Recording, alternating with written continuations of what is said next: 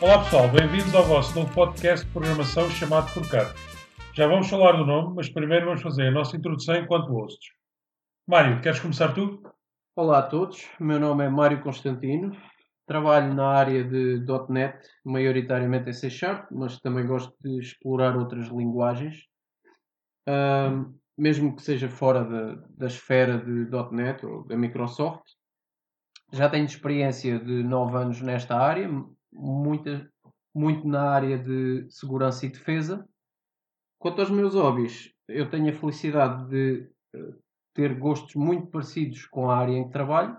Portanto, eu sou muito. Uh, exploro muito a área da tecnologia, mas também sou autodidata a, a tocar piano e na área do desporto. Gosto de fazer corridas, mas sempre na, na onda um bocado recreativa.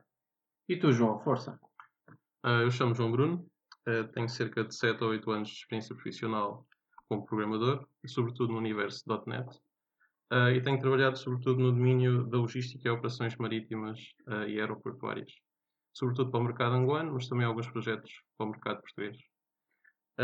nos meus projetos pessoais, no entanto, eu costumo desenvolver mais em Linux e utilizar mais Ruby e Python. E tu, Alexandre? Olá, o meu nome é Alexandre Ribeiro, trabalho com tecnologias Microsoft há cerca de 6 anos. Nos meus tempos livres uh, gosto de ver séries e filmes.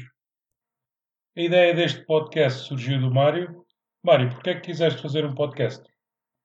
Bem, uh, a ideia surgiu porque, por um lado, uh, todos nós que aqui estamos gostamos de trabalhar na área da tecnologia, gostamos de programação em geral. Portanto, parece, parece-me a mim também que existe uh, espaço uh, para um podcast em, em português que, que, possa ser ouvido por, uh, não só em Portugal, mas por, por todas as pessoas que falam em português sobre a tecnologia em si, mais virado para o lado da programação, e também, por outro lado, aquilo que eu acho sobre podcasts internacionais é que muitas vezes tratam temas que andam muito longe da realidade uh, que conhecemos no meio empresarial uh, em, em, que trabalhamos. E, portanto, parece-me haver espaço para fazer um podcast mais térreo. Bem, mas apesar da ideia do, do podcast ser minha, houve, um, houve alguma dificuldade em, em escolher o nome.